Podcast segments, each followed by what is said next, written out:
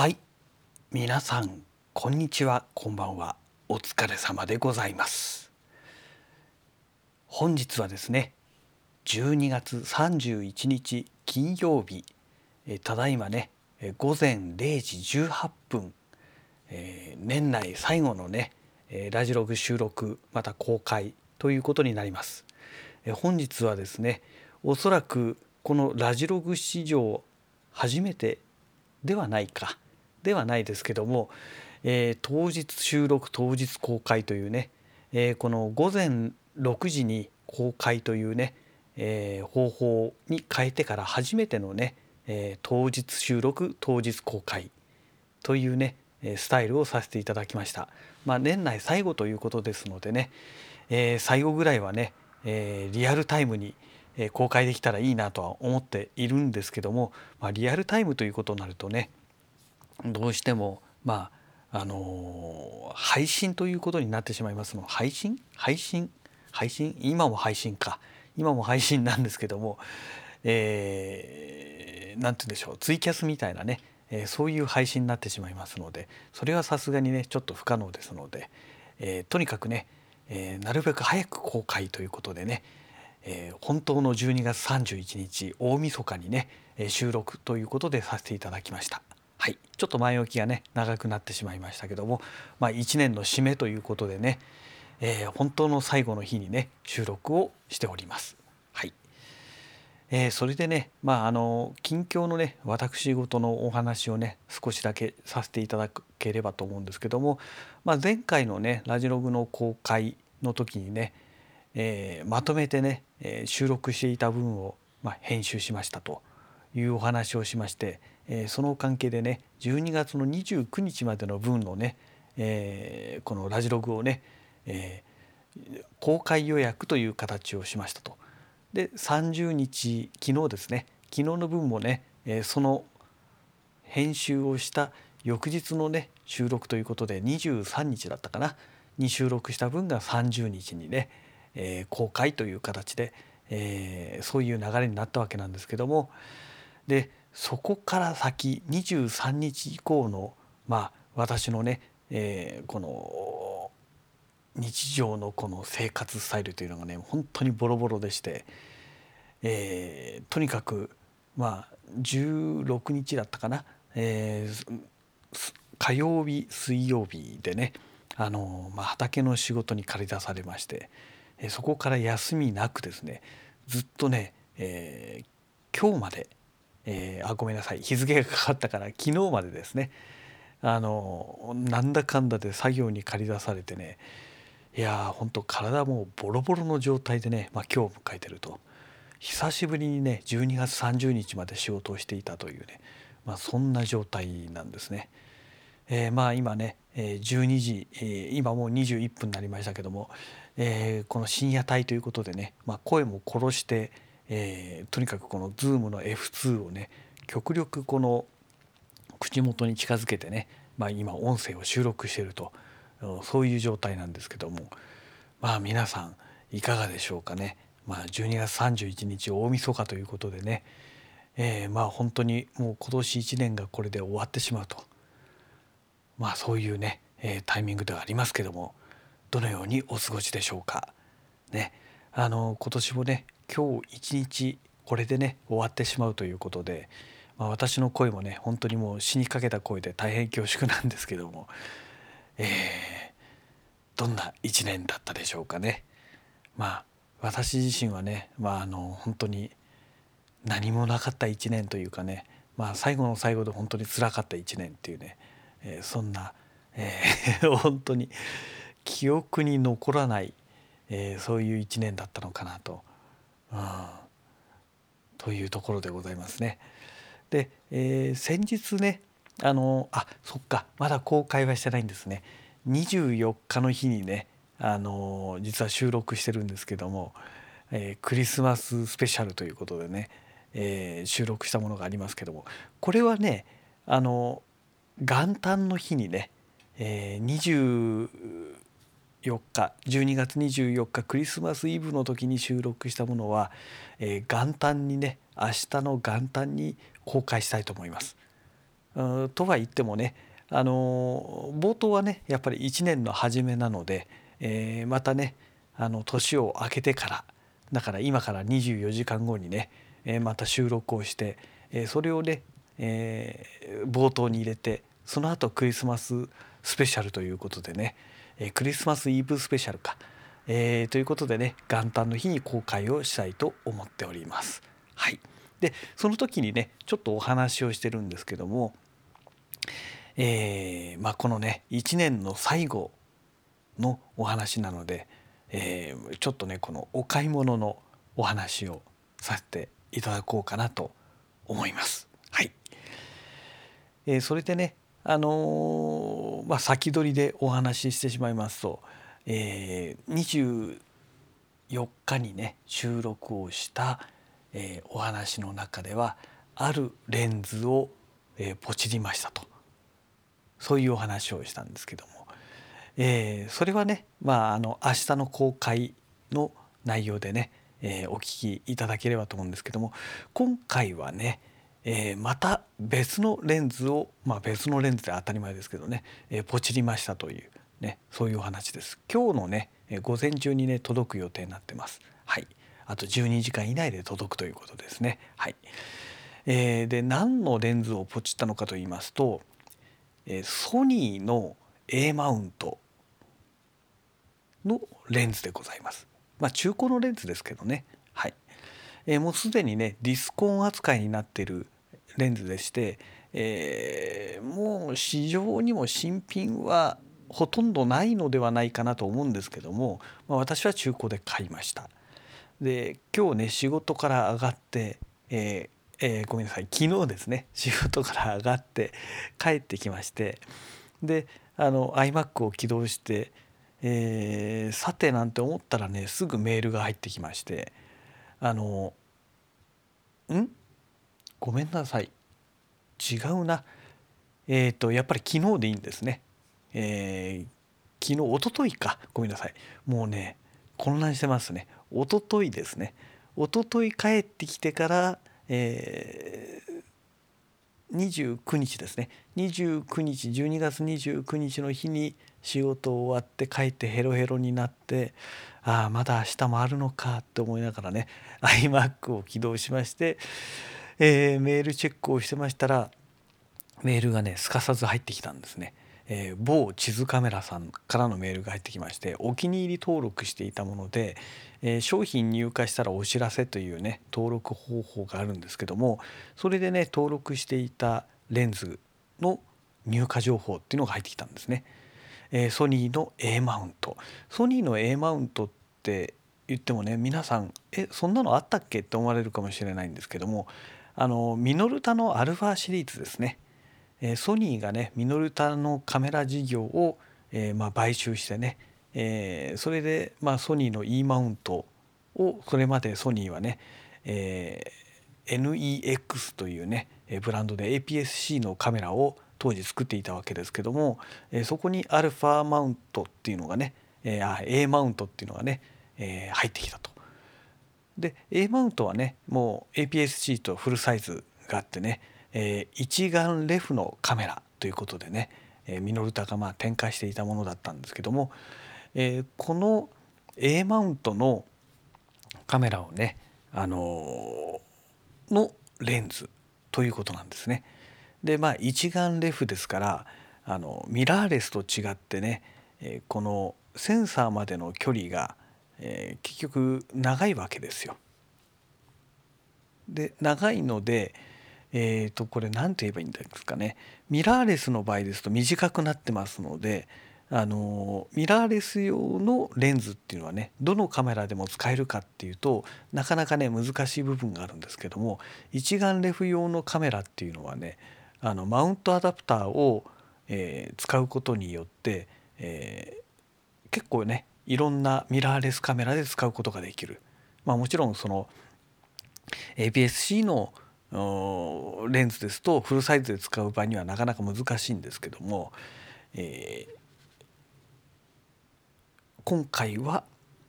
フルサイズ用のレンズなので、えー、まあ単純な話ね、えー、ソニーの A マウントの今回レンズですからソニーの E マウントにつけるということになると問題なく使えるわけですね。まあ、もちろんそのままでは使えませんのでマウントアダプターというね、えー、ものをね間にかませることによって使うことができると、まあ、そういうお話になるわけなんですけども、えー、今回はね、えー、じゃあソニーの A マウントのレンズを買ってソニーの E マウントのカメラに使う目的で買ったのかというとまあそれもあるんですが、えー、実はまだねこの A マウントから E マウントに変換するためのマウントアダプターっていうのは私持ってないんですねまだ買ってないんですね。で、えー、まあその12月24日にもポチったレンズというのがまさに同じね A マウントなので、えー、その時にね、えー、実はあのマウントアダプターをね同時に買ってますので、え、今回は、え、中盤ミラーレスカメラの、えー、富士フイルムのね GFX100S で、え、使うという前提でね、え、実は購入しました。え、前置きがねすごく長くなってしまいましたけども何のレンズをポチったのかと言いますと、え、ソニーの、え、135mmF2.8STF というね、え、レンズでございます。実はねこの STF というレンズ、えーまあ、ご存知の方もねそれなりにいらっしゃるかと思うんですけども以前私ですねソニーの E マウントで 100mmF2.8STF っていうね G マスターレンズがあるんですけどもこれをね新品でねもう2年3年3年前ですかねえー、4年前だったかもしれないですね、えー、とにかくまあその頃に購入してねめちゃくちゃ写りのいいレンズということでね持っていたんですけどもえー、今年ですね GFX100S を買うために泣く泣くね下取りに出して手放してしまったレンズなんですね。ですごく気に入ってまして本当はね手元に残しておきたかったんですよ。残しておきたかったんですけどもそうするとねあのさらに懐からねお金を出さないといけないというね、えー、非常にねもう悩ましい状態でして泣く泣く手放したというね、まあ、そういう状態のレンズだったんですね。で、えー、この A マウントでもともとね STF レンズということで元祖、まあ、本家本元って言えばいいんでしょうかね、えー、135mm のレンズがありまして、えー、それがねすごくその評判の良かったレンズだったらしいんですね当時ですね。まあ、その当時は私はあのまだカメラには手を出してなかった時代でしたので、えー、使ったこともなかったですし、まあ噂でね後々知ったというね、まあ、そういう状態だったんですけどもで今回 GFX100S で、えー、この 135mm のレンズを使うということになると0.79倍換算した、えー、あの焦点距離っていうのがね、えー、この GFX100S で使った場合のまあ、え何て言うでしょう、まあ、概算のねこのいわゆる画角に当たるということになるわけですね。でまあ0.79倍ですと計算がめんどくさいので、いつも0.8倍で計算するんですけどもそうするとね、えー、まあ単純にね、え 135×0.8 本当8540の3パ24の818で、え108ミリぐらいですね約108ミリ相当のねまあ、レンズになってくると。えー、ということになってくると、えー、ソニーの E マウントのその 100mmF2.8STF G マスターレンズですね、えー、このレンズとねフルサイズで使った場合と、まあ、ほぼほぼ似たようなね、えー、まあ焦点距離画角になってくるということになるわけですね。で、えー、ただねこの 135mm の STF レンズに関しましては、えー、どうもねマニュアルフォーカスらしいんですよね。うん、でまあそもそもただね私の場合は、えー、GFX100S で使う場合はね、あのー、電子接点のついたマウントアダプターっていうのが存在しませんので、えー、なのでもう嫌がおうにもねあのマニュアルフォーカスで扱うしかないという状態になっておりますので、まあ、その辺はいいのかなとは思っているんですけども、えー、このね STF レンズというのがね、えー、とにかくこの富士のね GFX100S で使えるようになるというのがね、えー、一つの大きなことな物事なのかあの出来事なのかななんて思っております。で、えー、ただねこの A マウントのレンズというのが、えー、フルサイズのレンズなわけですよ。で GFX100S は、まあ、中盤サイズと言われてます。まあ実際にはね中盤の大きさではないらしいんですよね。それよりもちょっと小さいらしくてなので、えー、ラージフォーマットなんて言い方をされてるんですけども、えー、実際には中盤サイズではないらしいですね。はい、でまあとにかく、えー、フルサイズセンサーよりも非常に大きいわけなんですね。えー、でその場合にレンズがまともに使えるんですかというお話になってきます。で、えー、実際ねあのフルサイズ用のレンズ例えばキヤノンの EF マウントのレンズをね、えー、関係なしにねえこの GFX100S にねマウントアダプター使って、え、装着しますとレンズによってはねあの蹴られと言いまして、え、要するにこのレンズから入ってくる光がねえセンサーをフルに、え、カバーしていない、え、つまり光が入ってこない領域っていうのが当然出てきますので、えー、そういうところがね、まあ、大体その四隅の方になってくるんですけども写真の四隅の辺りが、えー、暗くなってしまう、えー、要は光がまだそこまで追いついていないというね、えー、そういう現象がねレンズによってはね結構、まあ、当たり前に起きるんですね。で、えー、まあそうすると当然ねあの使い物にならないですからあのトリミングをしてねえその黒い部分が入らないようにちょっと一回りとか二回り小さくしてねえ使うという形をとったりえこの縦対横の比率をね例えばえ4対3 3対2ではなくて4対3にしたり4対3ではなくて1対1にしたりとかねいろいろその辺をね、え、いじって、え、それでねトリミングして使うとかねいろいろ試行錯誤しながら使うというパターンが意外と多かったりするんですけどもえっ、ー、とね実はねこの 135mm のレンズに関しましてはもうすでにね YouTube で、えー、作例がねいくつかもう出ていましてえー、それを見る限りでは蹴られは一切発生してないということがね、えー、分かっております。ですので、えー、そのままね F2.8 の、えー、この F 値でね、え、撮影しても問題なく蹴られないということが分かっておりますので、え、gfx100 で普通に撮影ができてしまうということなんですね。なので、まあ、今回ポチったと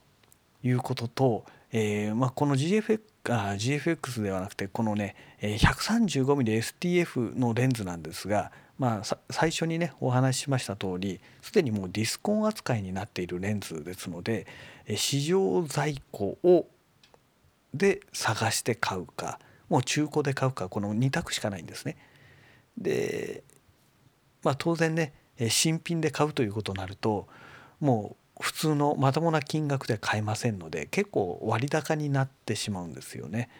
なので、まあ、中古でね程度のいいものはないかということでね、えー、ずっと待っていたんですけども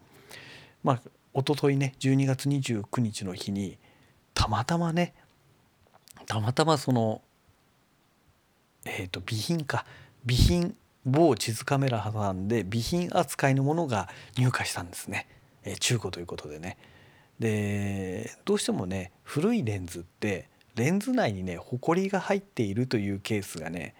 まあちらほら普通にあるんですね。でまあそれでもね某地図カメラさんの場合ですと写りに影響がないとかねまあそんな感じでね説明文が入っていたりするんですけども